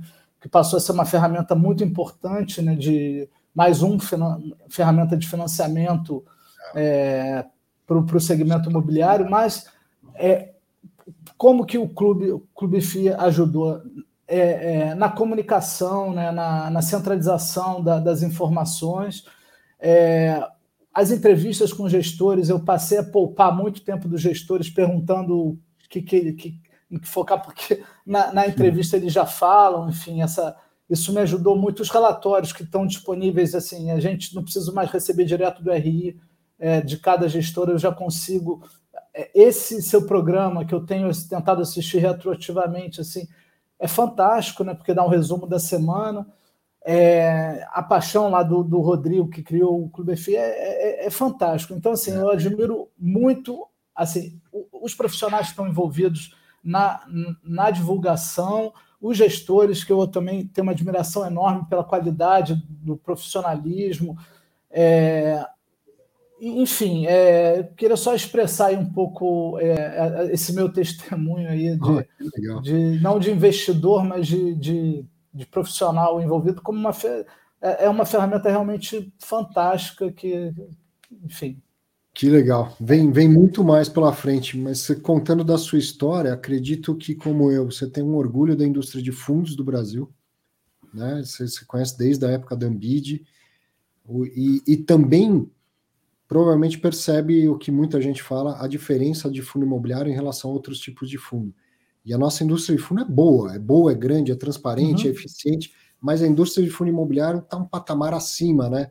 Na, na transparência, na relação com o investidor, porque também o investidor demanda muito mais, né? Você falou de paixão, fundo imobiliário é algo que acaba virando paixão de todo mundo, né?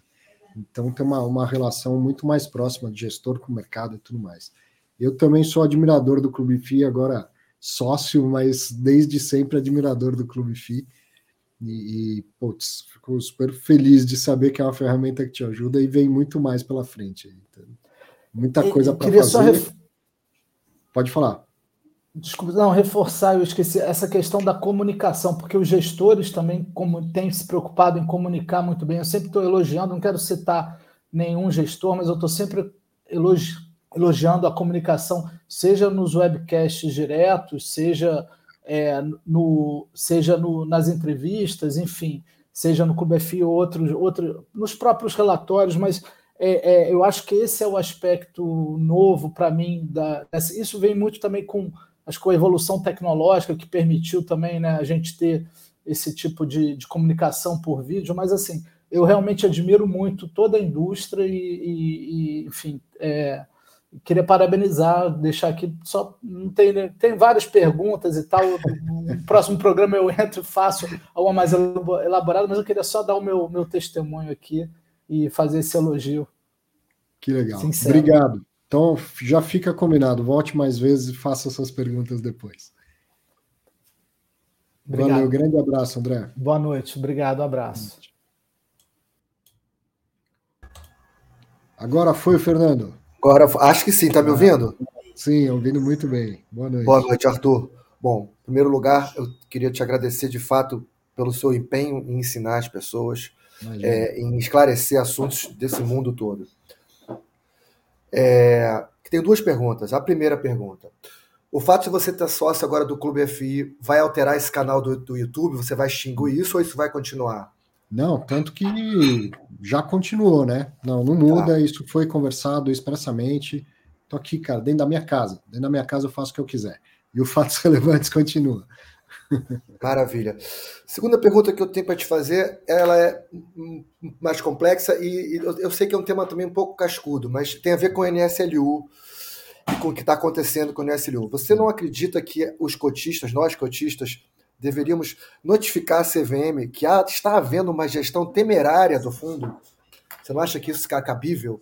Cara, eu acho que, que sim, se é essa a sensação dos cotistas, sim, mas que você faça com, com fundamento, né? Então, por que, que você considera que a, que a gestão é ineficiente ou temerária?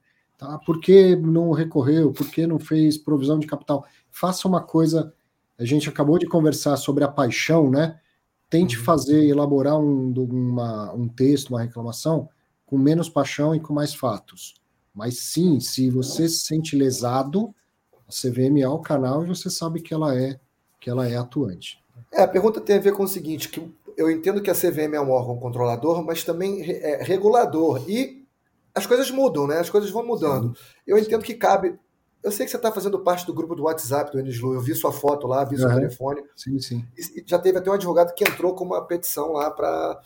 Ele tem, de fato, uma lista enorme de, de, de, fatos ali que são, não são apaixonados, são fatos reais. São fatos, é. Que me levam a acreditar, e a todo mundo, que está, de fato, agindo uma gestão temerária contra os cotistas. Uhum. Né? Estão lesando os cotistas, lesando financeiramente, inclusive. É temerário o uhum. que estão fazendo. Essa é a minha visão. Ah, e, Mas é a CVM ela, ela precisa ser provocada, ela, ela age, ela pode agir de ofício e ela age de ofício, mas em geral então, ela, ela começa e faz a fiscalização então, pelos grandes fundos. Pelas denúncias então, também. Um braço para todos os fundos. E o NSLU é um fundo bem menor. Então é, vai ser positivo, inclusive, para eles receber as reclamações, as provocações, para que ela possa agir também. Okay, e aí o, o administrador tem toda a estrutura para se defender mostrasse quem tem razão, seu cotista, seu administrador e tal, e, Não, e que saia o, o melhor resultado disso, né? Te agradeço muito aí a atenção e quero dizer por sua causa eu me associei ao clube ao clube FI. Eu, ah, que bom. Tá, me associei para te acompanhar mais de perto, tá bom? Que legal. Você Boa, merece. A responsabilidade Obrigado. é grande. Obrigado. Obrigadão. Boa noite. Boa noite. Obrigado. eu falei que a gente sempre é bem surpreendido né, no, no Fatos Relevantes. Quantas boas conversas que já tivemos aqui no Cara a Cara, né? Deixa eu ver se tem mais alguma pergunta que eu possa pegar e já já a gente encerra aqui. Na verdade, eu vi algumas perguntas passando.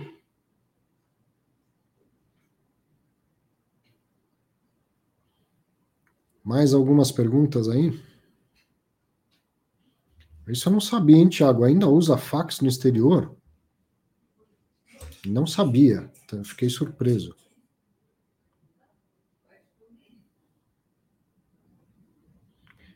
Fax, vou contar uma historinha de fax aqui.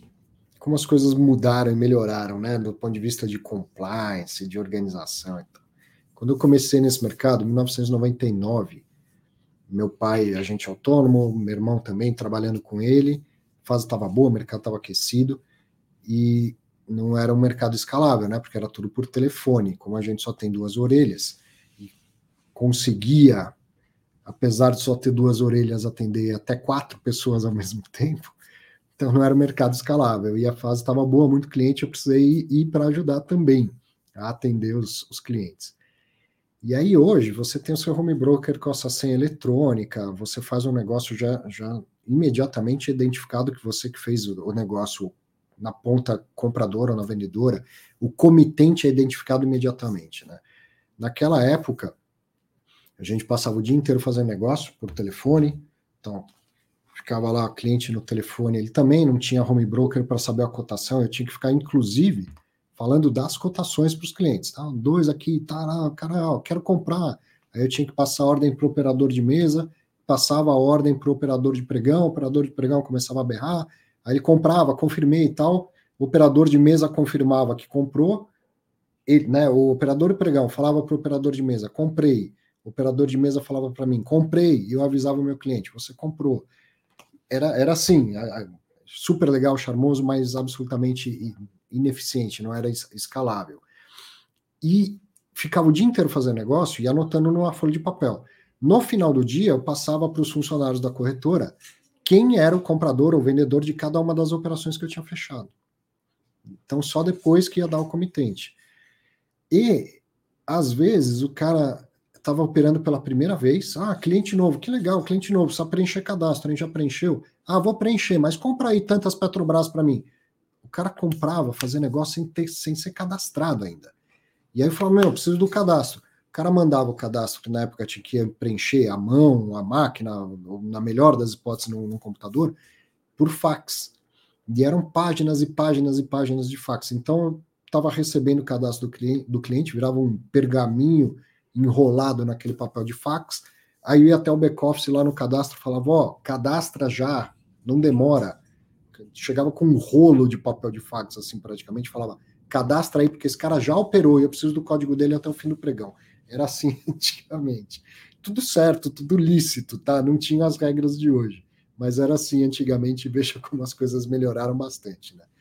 Agora você faz, faz o seu cadastro primeiro, eletronicamente, e só depois você consegue investir. Pergunta do Tiago Rocha. Professor, parabéns pelo trabalho, obrigado. Sou iniciante e tenho aprendido muito aqui com o senhor. Minha dúvida é de onde vem o pagamento da renda mínima garantia de um imóvel? Pode explicar essa operação? Simples, o, o Tiago. Renda mínima garantida é o dinheiro que sai à vista do seu bolso de direito, do seu bolso direito, e volta a prazo para o seu bolso esquerdo. Simples. O, o, muito é, mostra o fato de você fazer essa pergunta que você já identificou que dinheiro não cai do céu, né? Pô, como que vem? Da onde vem esse dinheiro da, da renda mínima garantida? Não cai do céu, o imóvel não está gerando é, receita o suficiente para isso, então como que vem, né? Da onde vem o dinheiro da, da renda mínima garantida? Vem do seu bolso, do bolso dos cotistas, tá? É, vamos imaginar o seguinte: eu quero comprar um imóvel, o gestor de fundo quer comprar um imóvel e o vendedor quer lá 20 milhões pelo imóvel. E ele não está alugado, ou ele ainda não está totalmente pronto, coisa assim. Eu falo, ó, vendedor, você quer 20 milhões, eu posso pagar 20 milhões, mas ainda não gera renda esse imóvel e os cotistas do meu fundo, eles querem renda imediatamente. Então, se eu comprar sem ter renda, eles, eles vão ficar bravos comigo. Então vamos fazer o seguinte, eu compro, mas eu preciso que você me garanta uma renda, mesmo que, mesmo que o imóvel não esteja pronto ou não esteja alugado. Dá para você me garantir renda de, uh, sei lá, 50 mil reais por mês? Ele fala, cara, eu não sou ONG, eu não dou dinheiro para as pessoas. Você quer fazer negócio? A gente faz negócio. Então, quanto que você quer por mês? Eu quero 20 milhões pelo meu imóvel. Quanto que você quer de renda por mês? Paga mais, que eu vou te devolvendo. Pode ser assim? Então, você pagar 21 milhões, de, de, pelo meu imóvel que vale 20 e eu vou te devolvendo 50 mil por mês até a hora que acabar esse um milhão. Pode ser assim? Pode ser assim. Então, por isso que eu falo que a renda mínima garantida é esse um milhão a mais que saiu à vista do, do, do seu bolso direito e vai voltando a prazo para o seu bolso esquerdo. Adoro, sou fã da renda mínima garantida? Não, não sou. Entendo que ela existe, que ela tem a sua função? Sim, entendo. Por quê? Justamente você você não gostaria de que de, ah, o fundo falasse assim, o gestor fala, comprei um imóvel bom, tem a ver com a, com a gestão do fundo, é bem localizado, acredito nessa, nessa operação, só que é, até ele começar a gerar renda, vai demorar uns seis meses, e por conta disso, o dinheiro estava aplicado no CDI a 10% ao ano líquido, eu tirei e comprei um imóvel bom, mas que não gera renda nenhuma. Então vai diminuir 3, 4 centavos o valor do rendimento até que este imóvel esteja alugado e, e gerando renda para gente. Cara, o, cotista do fundo não topa essa operação. E a gente, a gente não é muito de longo prazo, a gente quer resultado no curtíssimo prazo. A renda mínima garantida equaciona essa, essa ânsia por resultados de curto prazo e as alocações de médio e longo prazo do gestor do fundo imobiliário. Mas só de você mandar essa pergunta já mostra que você está entendendo bem o funcionamento do mercado. Que, que bacana, né? legal que você tenha perguntado.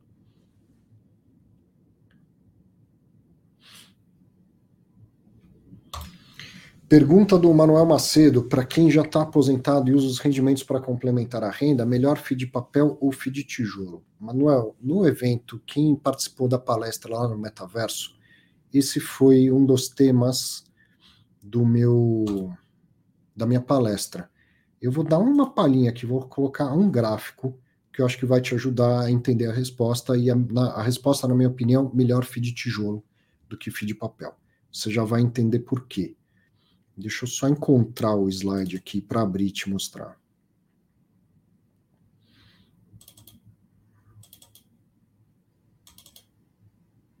Vou mostrar um slidezinho, um trechinho da minha palestra.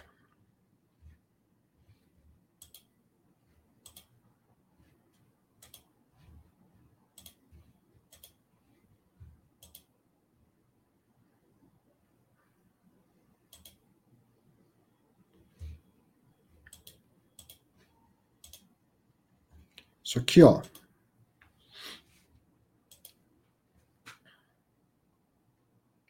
Rendimentos históricos de três fundos da gestora Quineia. KNRI, que é de tijolo, KNCR, que é de papel indexado ao CDI, KNIP, que é de papel indexado ao IPCA. Você é aposentado, o que, que você busca da sua renda? Constância e harmonia. Você quer uma renda harmônica? Acredito que você concorde comigo quando eu falo isso. Qual desses três fundos entregou uma renda harmônica? Quineia está em azul. Você vê pouquíssimos, é, pouquíssima oscilação na distribuição de renda dele. Tem época que melhora, tem época que melhora, que tem, desculpa, tem época que melhora, tem época que piora, mas é, passam longos e longos meses distribuindo o mesmo rendimento. A era 82 centavos, caiu para, sei lá, 75. Tudo bem, mas aí não é 83 no mês seguinte, 69 no outro, 90 no outro mês e 40 no outro. Ele tem longos períodos de harmonia, de renda bem, bem previsível. Se você é aposentado, você quer saber com quanto conta para o mês que vem, correto? Agora, olha em laranja o KNCR. Comportamento histórico do, dos rendimentos do KNCR. Tem constância? Tem. Todo santo mês nunca falhou desde que o fundo começou. Tem harmonia? Não, não tem.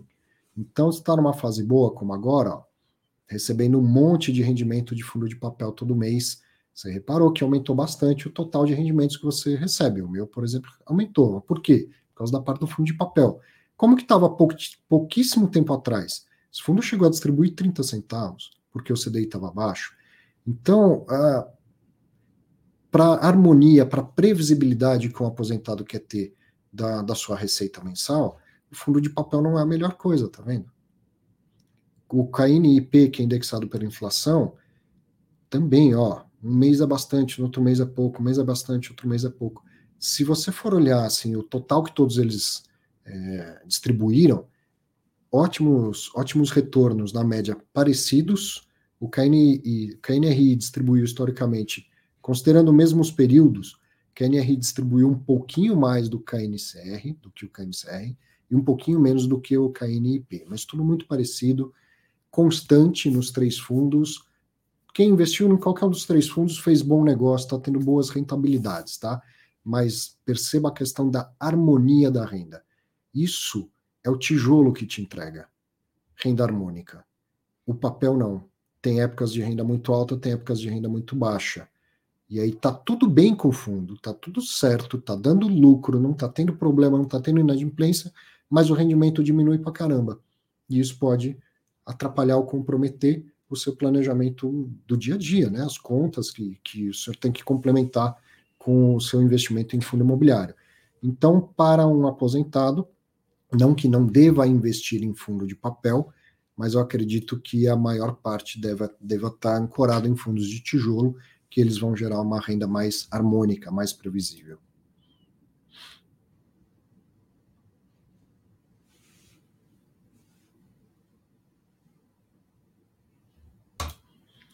Minha opinião, Carlos pergunta a minha opinião aqui sobre FOFs, o VIF que ficou muito pequeno e provavelmente fique não rentável para a administradora. Carlos, são duas perguntas, né? FOF. Acho que tem lá sua atratividade para quem quer diversificar com facilidade. Tem que olhar a questão da taxa de performance que eu falei agora há pouco. Se eu conservador, eu vou escolher um FOF.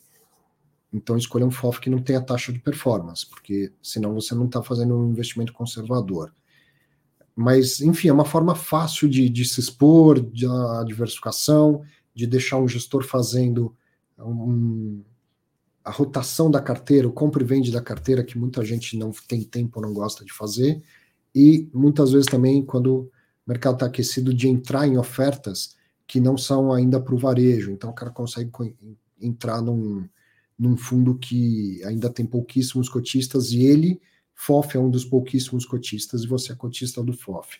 Então tem, tem seu lugar na, no portfólio da, das pessoas.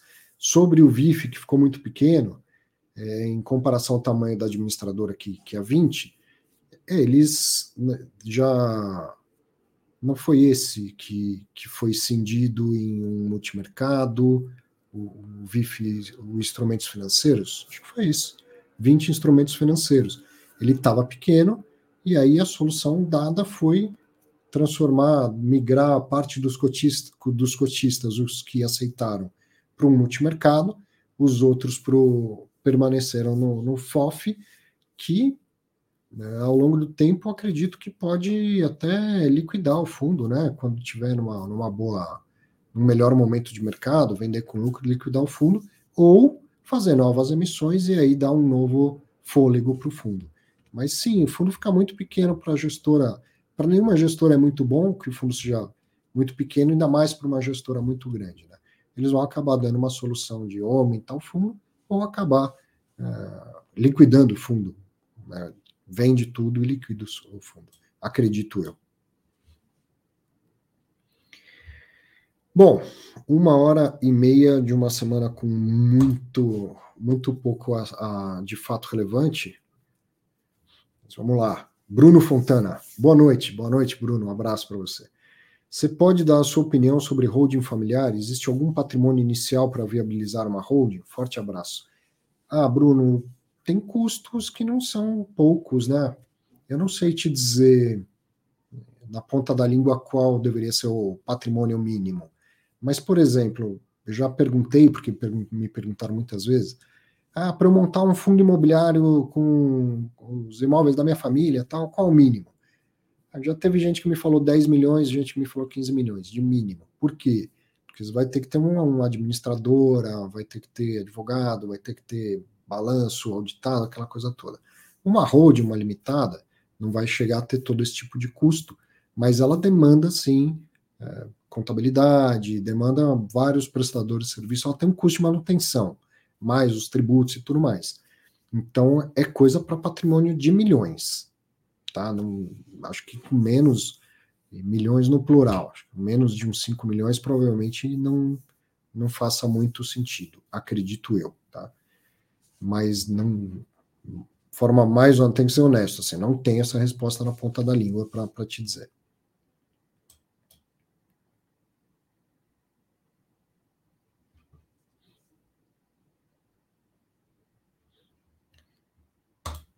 Pergunta do Camargo: qual seria a alocação recomendada por gestor? E a Jana está falando que bem que eu podia dar uma opinião sobre o que, Jana? Sobre o HCTR, sobre o comentário do Camargo, não sei. Alocação recomendada por gestor? Ah, olha, Camargo, eu, não, não cheguei a fazer esse tipo de. Para mim, para mim, tem, tem gestor com qual eu não invisto. Ponto. Não invisto. Tem gestor com qual não invisto. Qual não vou te contar de nenhum. Até porque você também deve ter os seus gestores que você prefere não investir e vai ver que se a gente falar, não vai bater. Tem gestor que eu falo, não invisto, fala, não, como não, eu adoro isso e tal. É assim, é, é, algo muito pessoal. Agora, dentre os que eu invisto, fico tão preocupado se eu estou. É, ah, só posso ter no máximo X% daquela gestora. Não. Não. Felizmente, não é só uma ou duas gestoras que eu confio. É a exceção eu não confiar, né? Eu não investir. É a exceção, não a regra. E eu acabo diversificando naturalmente. Não tenho uma regra para mim de não ter mais do que X% em fundos de uma mesma gestora. Não, não, não, não faço essa, é, essa, essa conta, assim, não tenho esse balizador para te dizer. Pergunta do Adilson perguntando se vai mudar o dia e horário. Hoje está sendo incidental, né? Foi porque, porque eu estava dando aula no final de semana. Mas se o pessoal curtir, você que está assistindo, depois deixa seu comentário. A maioria assiste gravado, não, não vai fazer diferença. Mas para quem está assistindo ao vivo, deixa um comentário aí. De preferência, deixa um comentário no vídeo mesmo, porque depois eu posso ver o que, que você achou da mudança de horário. Fica, é, fica mais fácil do que no sábado à tarde, pelo menos para mim Pode ser que a gente mude, por que não? Mas não foi. Tá, tá se tornando um teste, mas a necessidade de eu fazer ele agora, no domingo à noite, é porque eu dei aula sexta-noite e sábado o dia inteiro. Aí não, não dava para fazer fatos relevantes no horário habitual. Pergunta do Marcos Paulo Prado. Boa noite, professor. Como calcular o juro real a que se refere o André Bassi nos dividendos pagos? Como saber qual parte é correção monetária e qual é o juro real? Olha, a conta de juro real em si é, é simples de eu, de eu, te ensinar. É, você vai dividir o seu ganho nominal, dividir o percentual, né? O seu ganho percentual nominal, você vai dividir pela, pela inflação. Então vamos imaginar que você ganhou 1% no mês e que a inflação foi 0,6 no mês. Você vai primeiro tem que transformar isso em fator, né? 1% é 1 dividido por 100 mais 1. Então, 1 dividido por 100 mais 1, que vai dar um fatorzinho 1,001, certo? Você vai dividir por 0,6, dividido por 100 mais 1, vai transformar em fator. Divide um pelo outro, menos 1 vezes 6, você vai achar o seu, seu ganho real. Então, não, a, a conta fácil de fazer, a conta intuitiva de fazer, é se eu ganhei um nominal e a inflação foi 6, então eu ganhei 0,4 real. Se você fizer assim automaticamente, tá, tá, tá beleza, você entendeu o conceito e, e é, é, bem por aí. Mas a conta correta é dividir o, o fator do ganho nominal pelo fator da, da inflação do período e vai dar um pouquinho diferente do que esse 0,40. Então é assim que você encontra a, a diferença do nominal para o real. Tá? E aí essa diferença você reinvestiria no, em cotas do fundo para é, ir garantindo o seu ganho real ao longo do tempo, né? No fundo de papel, acredito que você esteja pensando aí.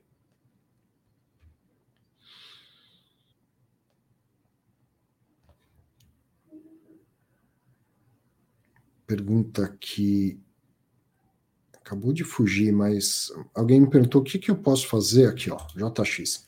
O que fazer se mandamos uma pergunta para o RI de um fundo e eles não respondem? Se é uma, uma, uma pergunta simplesmente sobre algo, uma curiosidade sua ou coisa assim, tem muito o que fazer, senão né, avaliar que o cara não é tão disponível assim, aquela gestora não é tão disponível assim. Agora, se é algo que fere a regulamentação do mercado de fundo imobiliário, CVM, vai para o CVM e reclama, resposta vem, né? Então, se o cara na sua opinião, o cara está descumprindo uma obrigação dele como administrador ou gestor para com você, se ele está descumprindo o regulamento do fundo, alguma coisa assim, e ele não te respondeu, reclama na CVM. Tá? Agora, é uma curiosidade sua, qual que é o guidance de dividendos e tal, ele não te respondeu, aí não tem muito mais o que fazer, né? Mas anota lá, põe nos seus, nos seus critérios para estabelecer quem você considera bom gestor ou não, né?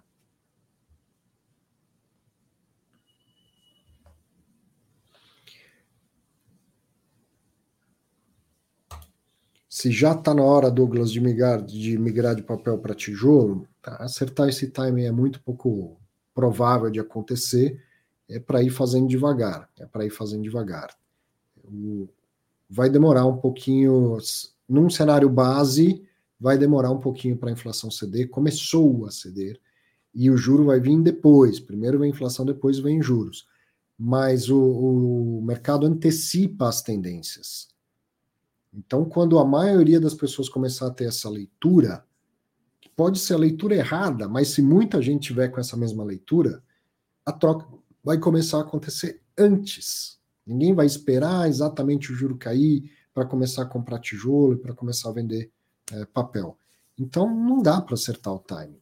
Vai fazendo devagar. Se você está muito concentrado em papel, vai trocando um pouquinho é, e, e em vez de tentar acertar o timing. Você já está tentando acertar uma tendência. Queda de inflação, queda de juro, diminuindo o rendimento de fundo de papel, aquecendo a economia, aumentando o rendimento de fundo de tijolo. Já está tentando acertar a tendência. Acertar mais o timing ainda é muito pouco provável. Vai fazendo devagarzinho. Pergunta do Lúcio Cássio. Na alienação do imóvel, o fundo tem que distribuir 95% do total como amortização, rendimento ou somente o lucro? Lúcio, só tem que distribuir o lucro, 95% do lucro.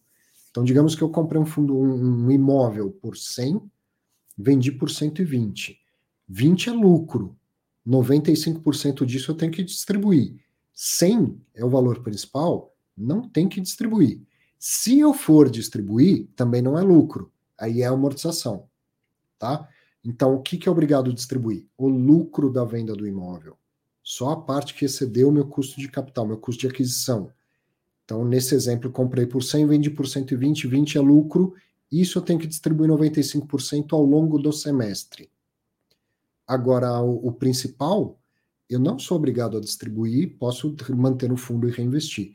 Se eu for distribuir, aí é uma amortização de, de cotas. Então, digamos que eu vá distribuir tudo. 20 é, é rendimento sem amortização de cotas. Bom,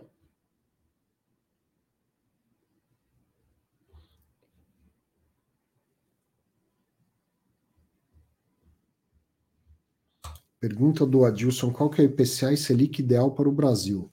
Adilson, IPCA, para mim, o ideal é aquela que está na, na, na, meta do Conselho Monetário Nacional. 3, 3,5, né, entendo que seria todo país que adota o regime de metas de inflação quer ter uma inflação positiva, baixa e controlada. Tá? Inflação significa é, mercado aquecido, tendo demanda, tendo renda para as pessoas consumirem. Então, acho que a inflação ideal é aquela que está na, nas metas do Conselho Monetário Nacional. E, e Selic ideal, então, ela tem que ser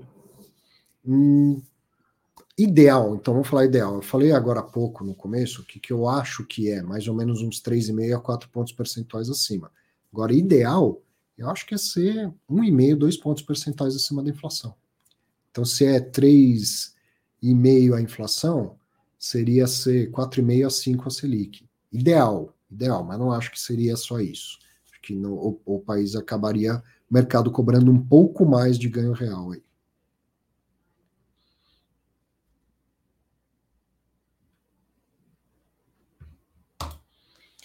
O André, professor, na sexta você comentou sobre lucro com venda de fundo imobiliário durante os períodos de grandes ágios para recomeçar nos ciclos de baixa. Onde realocar os lucros se o mercado todo costuma estar com ágio? Qual o mercado que está com ágio? Porque o mercado de tijolo não está. Comentei sobre lucro com venda de fundo imobiliário durante os períodos de grandes ágios para recomprar nos ciclos de baixa. Ah, ok, ok. Entendi. Não estou falando do momento atual, estou falando quando tem ágio, né?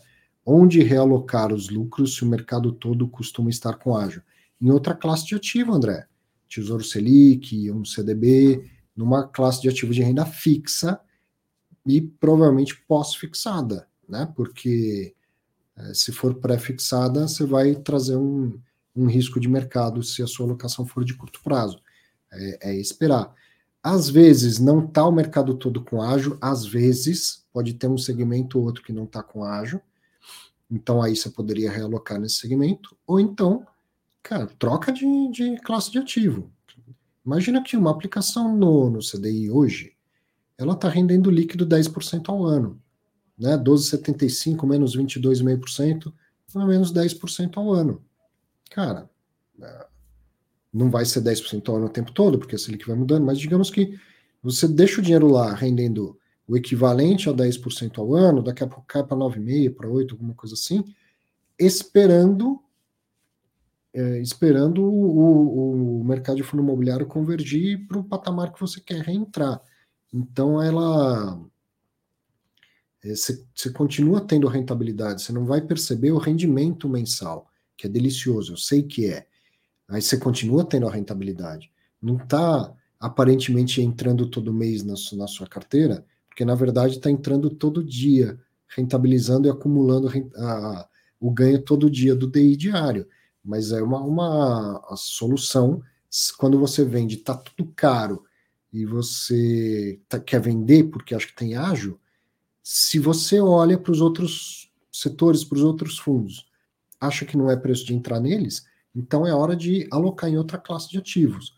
E muito provavelmente a melhor alocação mais conservadora é a renda fixa pós-fixada nesse momento. O juro tende a estar tá baixo, né? Se o mercado está bombando, todo mundo super otimista, taxa de juros no Brasil tende a estar tá baixa. Mas ainda assim, você vai ter uma rentabilidade lá para esperar a convergência para valores mais normais, valores mais próximos do justo, quando você vende os seus fundos imobiliários. Tem muita história de FOF que fala isso, né? Eu compro a minha carteira todos os dias. Se eu tenho um fundo que eu não, não compraria mais, então eu vendo. É mais ou menos por aí a, a linha.